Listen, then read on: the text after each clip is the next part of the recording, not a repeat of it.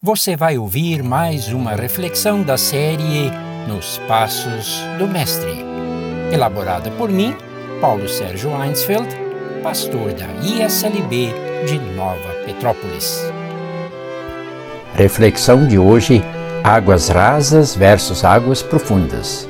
Lucas capítulo 5, versículos 1 a 11. A cena na Bíblia para as crianças me causava admiração, mesmo sendo em preto e branco. Uma rede se rompendo de tantos peixes. O título deixava claro o milagre, a pesca maravilhosa. Quando eu leio Lucas capítulo 5, percebo vários milagres. Os dois barcos que quase afundam de tanto peixe é apenas um interessante detalhe, mas é o relacionamento entre Jesus e Pedro que capta minha atenção e me fascina. Jesus ordena ao experiente pescador: leve o barco para o lugar mais fundo do lago e então lancem as redes de vocês para pescar. Como eu não sei nadar, tenho medo de água, mesmo sendo rasa, quanto mais de águas profundas. Aí não dá pé. Diziam que eu tinha que me deixar levar pela água e boiar. Nunca consegui. Em águas rasas dá para caminhar tranquilamente. Sinto-me seguro, vejo fundo. Você já pensou que a vida é como a água?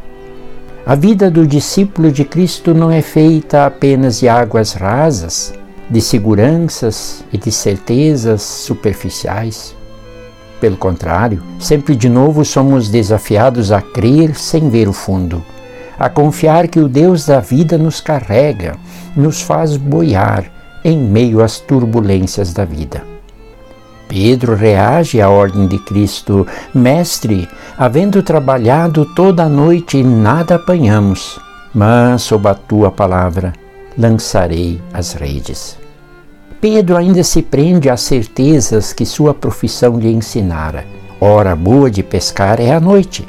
Sua experiência lhe dizia o que de fato dava resultados. Ele deve ter imaginado e pensado o que esse carpinteiro pregador entende de pesca. Mas vamos lá, não custa tentar.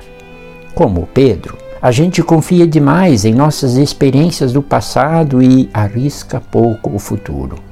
Águas profundas na fé e no discipulado convidam para arriscar na missão, no testemunho aos outros e também para nos fortalecer na confiança plena no Senhor que criou águas e peixinhos.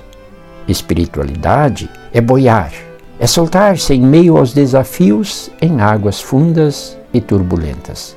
Parafraseando o cantor sambista, deixa Cristo me levar. Cristo leva eu.